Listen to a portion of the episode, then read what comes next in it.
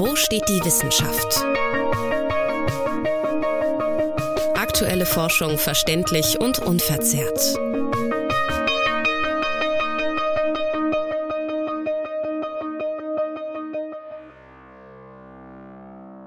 Es war einmal, da wurde unser Planet von einem riesigen Drachen tyrannisiert. Der Drache überragte selbst die höchste Kathedrale und war mit einem dicken Panzer aus schwarzen Schuppen bedeckt. Seine roten Augen glühten vor Hass und aus seinem furchtbaren Maul floss beständig ein übelriechender, gelblich-grüner Schleim. Er verlangte von der Menschheit einen furchteinflößenden Tribut ab. Um seinen gigantischen Appetit zu stillen, mussten jeden Tag beim Einbruch der Dunkelheit 10.000 Männer und Frauen zum Fuße des Berges gebracht werden, wo der tyrannische Drache lebte. Manchmal verschlang der Drache die Unglücklichen sofort, manchmal wiederum kerkerte er sie im Berg ein. Dort mussten sie Monate oder Jahre dahin siechen, bis sie schließlich verspeist wurden. Mit diesen Worten beginnt das Märchen vom tyrannischen Drachen, geschrieben von Nick Bostrom, einem schwedischen Philosophen. Darin werden das Altern und seine Folge, der Tod, in einem Drachen versinnbildlicht, der einen täglichen Tribut an Menschen fordert, einen Blutzoll. Genauso wie die Menschheit sich in diesem Märchen zusammenfindet, um die Schwachstellen des Drachens zu finden, so sind wir auf dem besten Weg dahin, zu verstehen, was genau hinter dem Alterungsprozess steckt. Die Prozesse, die dazu beitragen und der evolutionäre Grund dafür, wurden bereits in den Episoden 2 und 3 behandelt. Diesmal soll es darum gehen, aus diesen Erkenntnissen medizinische Schlüsse für unsere Zukunft zu ziehen. Ganz konkret heißt das zu fragen, können wir das Altern aufhalten? Herzlich willkommen, ich bin Lukas und das ist Episode 4, dem Altern entgegentreten.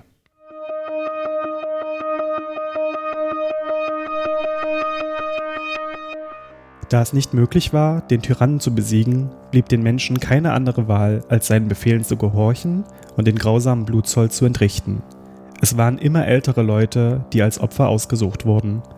Obwohl die Alten genauso lebhaft und gesund wie die Jungen waren und manchmal weiser als diese, war man nämlich der Meinung, dass diese wenigstens bereits ein paar Jahrzehnte des Lebens genossen hatten. Durch die medizinischen Fortschritte der letzten Jahrzehnte erreichen immer mehr Menschen ein immer höheres Alter. Das ist soweit nicht überraschend, bis man sich anschaut, in welchem Alter sie sterben und welche Muster sich auftun, wenn man die Daten vieler Menschen über die Zeit hinweg betrachtet. Daraus errechnet man eine mathematische Annäherung, die beschreibt, mit welcher Wahrscheinlichkeit eine theoretische Person zu einem bestimmten Zeitpunkt noch lebt. Die Kurve, die sich aus dieser sogenannten Überlebenswahrscheinlichkeit ergibt, sieht bei verschiedenen Spezies unterschiedlich aus. Frösche zum Beispiel sterben mit hoher Wahrscheinlichkeit mit geringem Alter und nur wenige Individuen überleben, um sich fortzupflanzen. Bei uns Menschen ist es umgekehrt. Wir überleben oft über unsere reproduktive Phase hinaus bis in den Bereich, in dem sich die Folgen des Alterns klar zeigen. Zudem erreichen wir ein immer höheres Alter, ohne dass sich die Folgen auf unsere Gesundheit auswirken. Dies wird als erfolgreiches Altern bezeichnet. Früher oder später treten jedoch Gebrechlichkeit auf und dieselben Mechanismen, die den Alterungsprozess bestimmen, verursachen Erkrankungen, durch welche die Überlebenswahrscheinlichkeit im Alter sinkt. Um aus Episode 3 zu rekapitulieren. Vorgänge wie DNA-Schäden, ein fehlerhafter Proteinhaushalt, Schäden in den Mitochondrien, Entzündungen, die Ansammlung inaktivierter Zellen usw. So führen zur Abnahme der Funktionsfähigkeit unseres Körpers. Jedoch fördern sie auch den Ausbruch altersbedingter Krankheiten, zu diesen zählen unter anderem Alzheimer oder Parkinson, Krebs, Netzhauterkrankungen, Gelenkabnutzung und Entzündung, Muskel- und Zahnfleischschwund. Diese Krankheiten hängen nicht direkt mit dem Altern zusammen, sondern laufen über dieselben Wege ab, auch wenn sie sich in unterschiedlichen Situationen und Geschwindigkeiten äußern.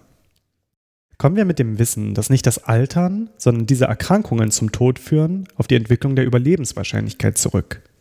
Während wir die altersbedingten Krankheiten immer mehr bekämpfen und verzögern können, verschiebt sich die Lebenserwartung zwar nach hinten, aber nicht das Alter, das wir maximal erreichen können. Seit etwa 50 Jahren gibt es zuverlässige Statistiken über die ältesten Menschen und seitdem liegt das höchste erreichbare Alter immer zwischen 110 und 120 Jahren. Mit der Französin Jean Calment als einzige Ausnahme, die ein Alter von 122 Jahren erreichte. Diese vermutete maximale Lebensspanne beschreibt ein Alter, das wir aufgrund unserer biologischen Begrenzungen nicht überschreiten können und bei der die Überlebenswahrscheinlichkeit zwangsläufig auf Null absinkt. Bis jetzt hat unsere medizinische Forschung uns auf einen Weg gebracht, diese maximale Lebensspanne voll auszureizen. Jedoch argumentieren manche, dass es möglich sei, diese zu verschieben oder vielleicht sogar komplett zu eliminieren. In den letzten Episoden wurde der evolutionäre Sinn des Alterns angesprochen und dass dieser als Nebeneffekt zur Erhöhung des Überlebens der Spezies entstanden sein könnte. Falls dem so ist, dann sollte er im genetischen Code zurückverfolgbar sein. Eine Theorie folgt genau dieser Annahme und besagt, dass die normalen Programme der körperlichen Entwicklung irgendwann zu mehr Schaden als Nutzen führen und damit das Altern quasi programmiert ist, obwohl es nicht der eigentliche Effekt ist. Ähnliche Theorien wurden auch für die Programme aufgestellt, nach denen Entzündungen ablaufen und für jene der zellulären Seneszenz, die ja eigentlich den Körper vor Krebs schützen soll. Wenn man jetzt diese Programme genau untersucht und die Punkte findet, wo der Schaden für den Körper den Nutzen übersteigt, dann könnte es möglich sein, die negativen Folgen des Alterns zu limitieren oder sogar rückgängig zu machen. Dabei orientiert man sich auch an der Tierwelt, wo bestimmte Spezies keine Alterungseffekte zeigen, also kein Austritt aus der reproduktiven Phase, keinen altersbedingten Funktionsverlust oder sinkende Überlebenswahrscheinlichkeit mit dem Alter. Dazu gehören unter anderem der Hummer, Süßwasserpolypen, die Islandmuschel oder die Flussperlenmuschel. Der US-amerikanische Altersforscher Caleb Finch beschrieb diesen Effekt in den 90ern mit dem Begriff vernachlässigbare Seneszenz. In der Hoffnung, dieses Konzept, das Altern zu negieren, auf den Menschen übertragen zu können, stellte der britische Altersforscher und Autor Aubrey de Grey dann 2002 ein Konzept auf, welches hofft, dieses im Menschen nachzubilden. Die Strategien zur manipulierten, vernachlässigbaren Seneszenz. Er listete sieben Arten an Schäden auf, deren Reparatur zur Bekämpfung des Alterns beitragen könnte und die auch eng mit den Vorgängen des Alterns aus Episode 3 verbunden sind. Jedoch ist hier zu erwähnen, dass diese Forschung nicht auf der Sicherheit medizinischer Machbarkeit beruht, sondern, ebenso wie der Kampf gegen den Drachen im Märchen, auf der Annahme basiert, das Altern zu stoppen wäre sinnvoll und machbar. Wenn wir jetzt schon an dem Punkt sind, die direkten Schäden durch das Altern bekämpfen oder anders gesagt behandeln zu wollen, dann gehen wir mit dem Altern ja um wie mit einer Krankheit. Darüber, ob das Altern direkt als behandelbare Krankheit angesehen werden sollte, herrscht Uneinigkeit. Einig ist man sich zumindest darin, dass es keine Krankheit an sich ist. Daher kann auch niemand an hohem Alter sterben. Jedoch wird die Rolle des Alterungsprozesses bei der Entwicklung von Krankheiten immer bewusster wahrgenommen und untersucht. 2018 zeigte sich dies auch in der Neueinführung des Codes XT9T in den internationalen Diagnoseschlüssel der Weltgesundheitsorganisation. Diese Codes finden sich auf den Zetteln, die du zum Beispiel für Überweisungen oder Krankschreibungen vom Arzt bekommst und vermitteln kurz und knapp die Diagnose.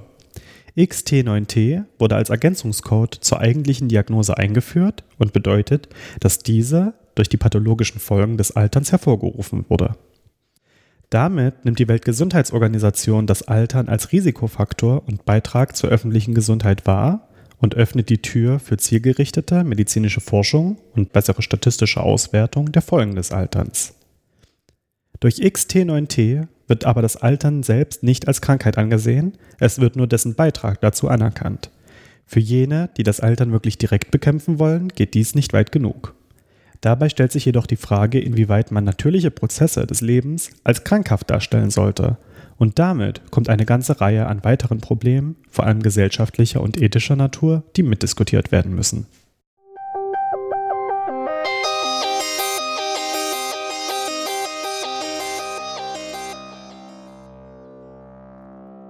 Eine Gruppe von berühmten Ingenieuren und Drachologen schickte eine Petition an den König, ein Anti-Drachen-Projektil zu finanzieren.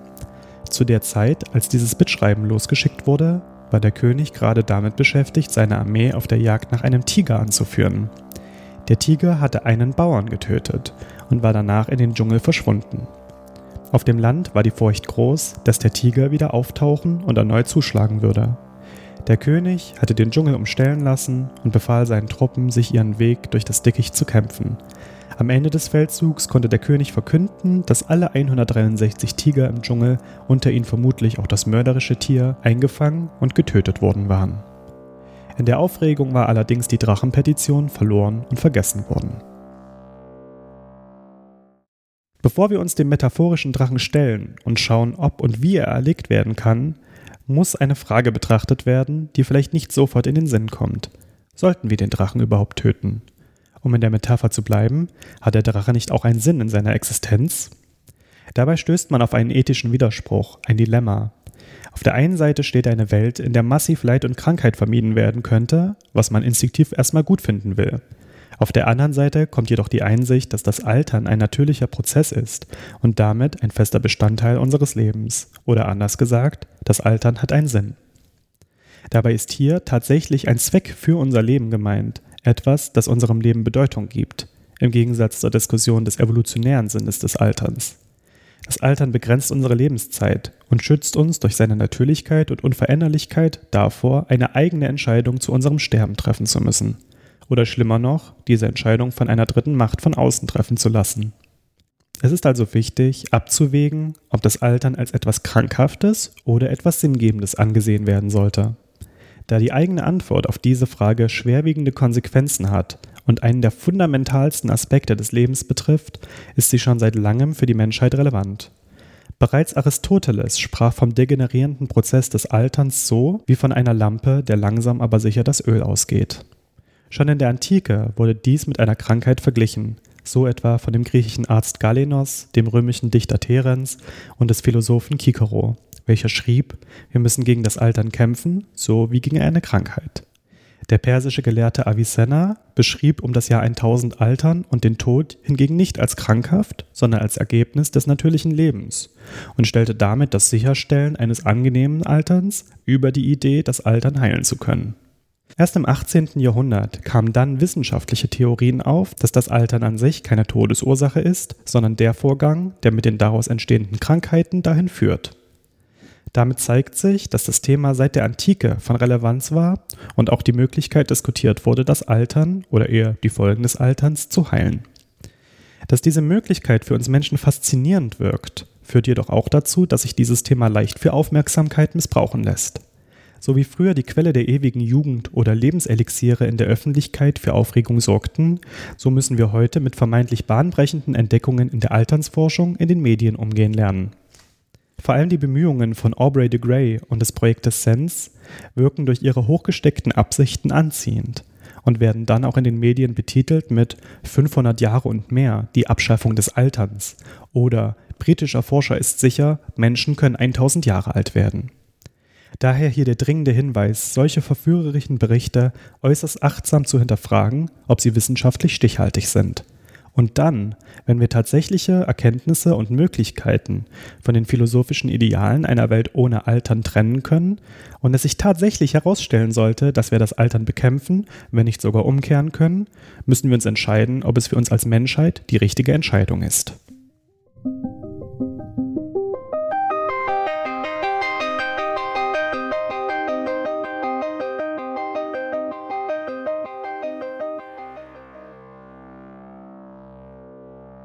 Der König, der zu der Zeit wegen der Beseitigung einer Klapperschlangenplage sehr beliebt war, befürchtete jedoch, dass er die Unterstützung durch das Volk einbüßen würde, sollte es so scheinen, er würde die Petition gegen den Drachen ganz übergehen. Darum entschied er sich für eine öffentliche Anhörung. Führende Drachologen, verschiedene Minister und der interessierte Teil der Bevölkerung wurden eingeladen, daran teilzunehmen. Nachdem der König die Anwesenden begrüßt hatte, überließ er das Podium der Wissenschaftlerin, die maßgeblich für die Petition verantwortlich war, einer Frau mit ernstem, fast strengem Gesichtsausdruck. Sie erklärte nun in klaren, einfachen Worten, wie das Projektil funktionieren würde. Wenn man Forschungsgelder in der Höhe bekommen würde, die man erbeten hatte, dann sollte es möglich sein, die Arbeit in 15 bis 20 Jahren fertigzustellen. Mit noch besserer Finanzierung könnte es auch sehr wohl möglich sein, die Sache in gerade einmal zwölf Jahren zu erledigen. Völlige Sicherheit gab es allerdings nicht, dass alles so laufen würde, wie man es sich vorgestellt hatte. Die Menge folgte dem Vortrag der Frau aufmerksam. Neben der Frage, ob wir das Altern überhaupt bekämpfen sollten, welche wir ja auch nur mit einem Jein beantworten konnten, stellt sich nun die Frage, wie weit unsere Möglichkeiten nach dem aktuellen Stand der Wissenschaft gehen. Wenn wir uns zunächst entscheiden sollten, Altern wie eine Krankheit zu sehen, dann wird jeder von uns zu einem Patienten. Und damit kommt die Frage, wo und wann man mit einer Behandlung beginnen muss. Ein guter Ansatzpunkt ist, dort zu lernen, wo es von Natur aus möglich ist. So wie wir jetzt stehen, wissen wir zum Beispiel, dass manche Menschen schneller altern als andere. Wir wissen, dass der Alterungsprozess ab einem gewissen Punkt anfängt und dann früher oder später beginnt seine negativen Folgen in der Entwicklung von Gebrechlichkeit oder altersbedingten Krankheiten zu zeigen. Warum lernen wir dann nicht zunächst von denen, die demnach am erfolgreichsten altern, Menschen mit besonderer Langlebigkeit? Dabei zeigt sich, dass auch diese nie ohne die Auslöser des Alterns leben mussten. Auch bei ihnen treten oxidative oder DNA-Schäden auf. Sie erfahren einen Funktionsverlust in ihren Mitochondrien, ihren Zellen, im Körper. Dabei zeigt sich, dass die Stärke dieser Effekte einen wichtigen Einfluss hat. Sind die Stressreize nur gering, können sie durch ihre Anregung der Körperreparatur sogar zu einem gesunden Altern beitragen. Erst wenn die Effekte die Reparaturfähigkeit übersteigen, kann ihre negative Wirkung vom Körper nicht mehr kompensiert werden und schädliche Effekte treten auf.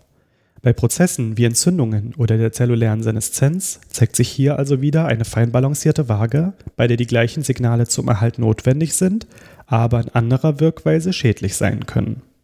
Und trotzdem, auch eine im Vergleich gesunde 100-jährige Person ist von körperlicher Funktionsabnahme betroffen und die molekularen und zellulären Zeichen des Alterns sind zu finden.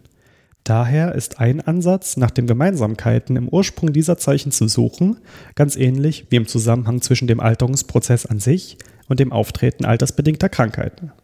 Dabei ist wieder ein großes Hindernis die unglaubliche Komplexität unseres Körpers. Während man die Teufelskreise ausfindig gemacht hat, die manche altersbedingte Krankheiten so schnell voranschreiten lassen, und auch Verbindungen zu den Prozessen des Alterns findet, lässt sich Altern nicht auf ein simples Ursache-Wirkungsprinzip zurückführen, da die gleichen beteiligten Prozesse, wie eben beschrieben, nützliche sowie schädliche Effekte haben können. Der sicherste Ansatz wäre also direkt im Ursprung des schadhaften Alterungsprozesses zu schauen und dabei trifft man auf die beiden bereits besprochenen Überlegungen. Entweder der Ursprung des Alterns liegt in einem Programm, welches das Altern und eine begrenzte Lebensspanne vorgibt und welches es zu überlisten gilt, um diese Lebensspanne zu maximieren. Oder der Ursprung liegt im Selektionsschatten, wonach das Altern einfach die Ansammlungen von Schäden ist, die durch die Selektion nicht mehr entfernt werden können. Doch ganz egal, ob die Aufgabe nun ist, ein programmiertes Altern umzuprogrammieren oder die Reparatur von Schäden, die die Selektion nie aussortieren konnte, selber zu übernehmen, zumindest theoretisch hätten wir Behandlungsansätze gegen das Altern. Ob und wie diese am Ende wirken, ist jedoch noch nicht abzusehen, womit auch die Frage nach der medizinischen Machbarkeit bis jetzt mit einem Jein beantwortet werden muss.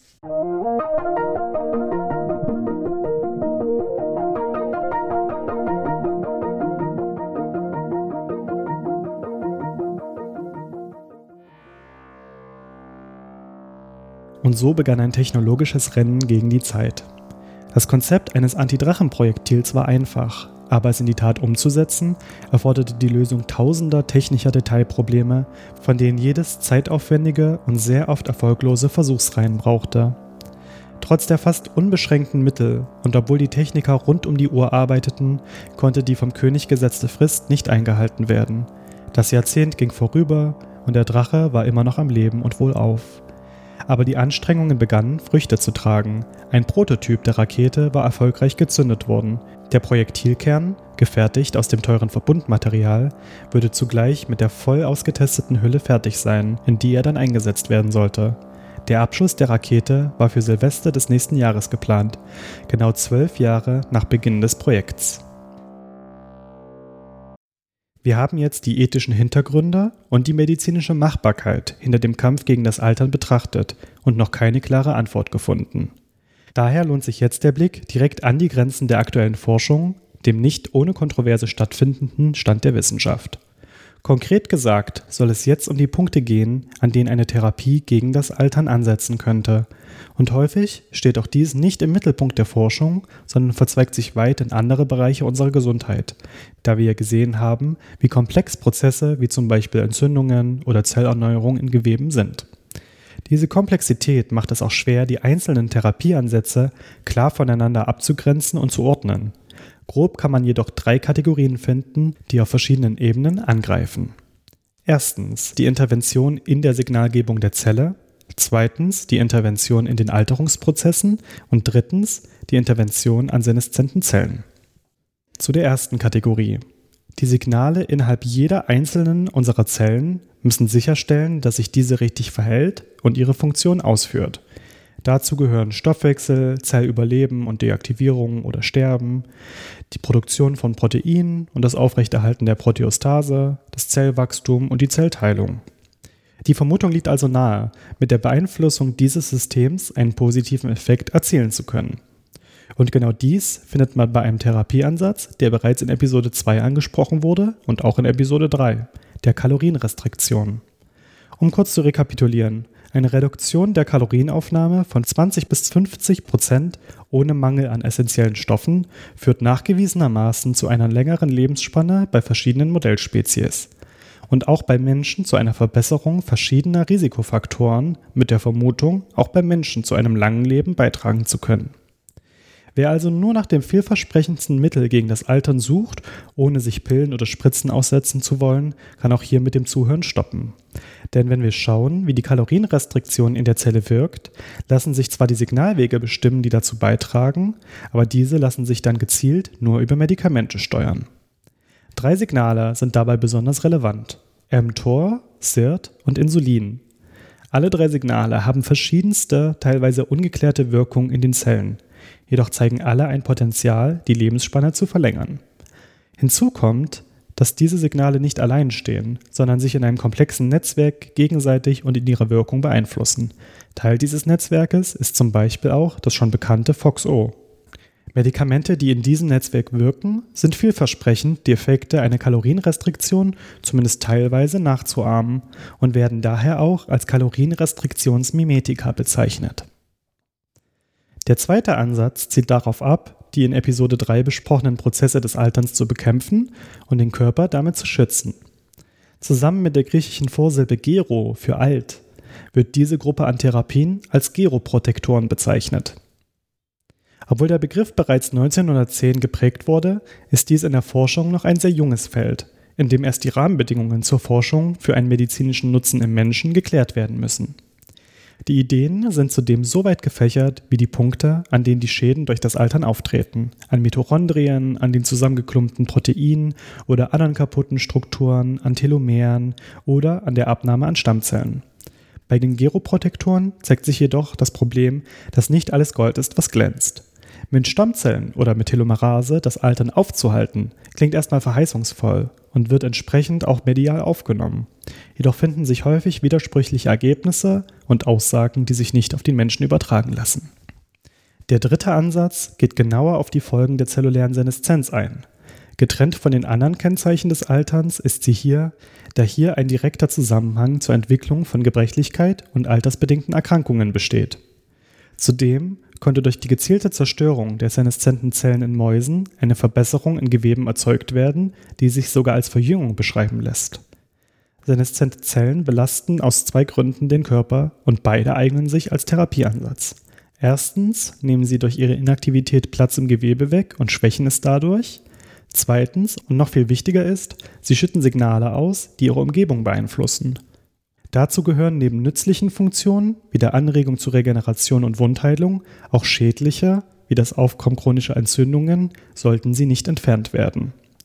Die beiden Ansätze sind demnach ein Signal zu geben, seneszente Zellen zu entfernen und die Ausschüttung schädlicher Signale nach außen zu hemmen oder die nützlichen Signale zu fördern. Für beide Ansätze gibt es mögliche wirksame Stoffe und die pharmazeutische Forschung in diesem Feld schreitet rasch voran auch wenn immer noch der konkrete Nachweis fehlt, dass die Bekämpfung seneszenter Zellen in unserem Körper den gewünschten Effekt hätte. Damit zeigt sich auch in diesem Kapitel, dass wir große Schritte voran machen, aber wir wissen immer noch nicht, ob sich die Bemühungen am Ende lohnen. Andernfalls kann sich herausstellen, dass jeder therapeutische Ansatz wirkungslos ist oder mit untragbaren Nebenwirkungen einherkommt. Bis jetzt heißt es nur warten und je nach persönlicher Einstellung zu hoffen oder zu bangen, dass wir den Drachen eines Tages töten. Es schien, als würde die Erde selbst vor Erleichterung aufseufzen. Nach Jahrhunderten der Unterdrückung war die Menschheit endlich von der grausamen Tyrannei des Drachens befreit. Die Freudenschreie gingen in einen jubelnden Sprechgesang über. Lang lebe der König, lang solle er leben. Auch die königlichen Ratgeber waren in dieser Nacht glücklich wie Kinder. Sie umarmten sich gegenseitig und beglückwünschten den König. Wir haben es geschafft, wir haben es wirklich geschafft. Aber der König antwortete mit gebrochener Stimme. Ja, wir haben es geschafft. Wir haben den Drachen heute getötet, aber verdammt nochmal, warum haben wir das erst so spät gemacht? Wir hätten es fünf, vielleicht sogar zehn Jahre früher tun können. Millionen von Menschen hätten nicht sterben müssen. Im Märchen kann der Drache also tatsächlich getötet werden, und die Menschheit richtet sich auf eine neue Ära ohne den Blutzoll ein. Gleichermaßen wäre eine Welt ohne das Altern eine, die uns vor große Möglichkeiten, aber auch große Herausforderungen stellen würde. Und zuletzt muss immer bedacht werden, das Märchen vom tyrannischen Drachen ist genau dies, ein Märchen. Bevor es sich als wissenschaftlich machbar erweist, dass wir den Drachen hier in der Wirklichkeit töten können und sollten, sollte unsere Priorität darin liegen, den Menschen ein möglichst erfolgreiches, also gesundes Altern zu erlauben. Das heißt, weiter Krankheiten zu bekämpfen und vielleicht an der gemeinsamen biologischen Wurzel von Krankheiten zu ziehen, wenn es möglich ist. Dadurch Gebrechlichkeit und Altern zu verhindern, länger gesund zu bleiben und eventuell damit dann noch älter werden zu können. Damit sind wir am Ende von Episode 4 angekommen, dem Altern entgegentreten. Vielen Dank fürs Zuhören und jetzt interessiert uns eure Meinung. Seht ihr am Altern einen Drachen, der von uns Menschen einen grausamen Tribut fordert? Oder seht ihr einen Prozess, der fest zum Leben dazugehört? Habt ihr sonst noch Fragen oder interessiert euch ein spezieller Punkt mehr? Schreibt uns auf Twitter oder Instagram unter wsdw-podcast oder über die Webseite wsdw-podcast.de. In der nächsten Episode erwartet euch ein etwas weniger düsteres Thema. Dann geht es nämlich um die Seiten deines Körpers, die du nicht kennst und um Fähigkeiten, die nur unterbewusst in dir schlummern. Bis dahin findet ihr Hintergrundinformationen auf den bereits erwähnten Kanälen auf den sozialen Medien und einen Link zum kompletten Skript mit allen Quellen in den Show Notes und auf der Webseite. Vielen Dank fürs Zuhören und bis zum nächsten Mal. Tschüss. Wo steht die Wissenschaft? Aktuelle Forschung verständlich und unverzerrt.